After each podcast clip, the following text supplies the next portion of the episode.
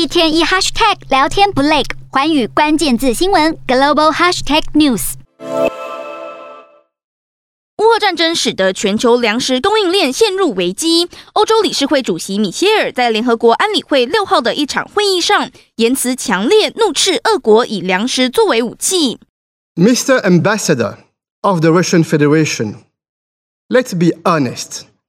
The Kremlin is using food supplies as a stealth missile against developing countries.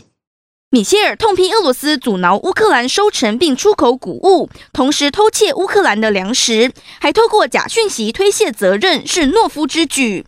俄罗斯驻联合国大使涅班吉亚不满国家受辱，愤而离席。You may leave the room. Maybe it's easier not to listen to the truth, the ambassador.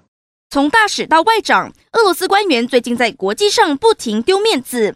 俄罗斯外长拉夫罗夫原定六号和七号要访问亲俄的塞尔维亚，但塞尔维亚的邻国保加利亚、北马其顿和蒙特内哥罗纷纷拒绝开放领空，不让他的专机飞过，使得访问被迫取消。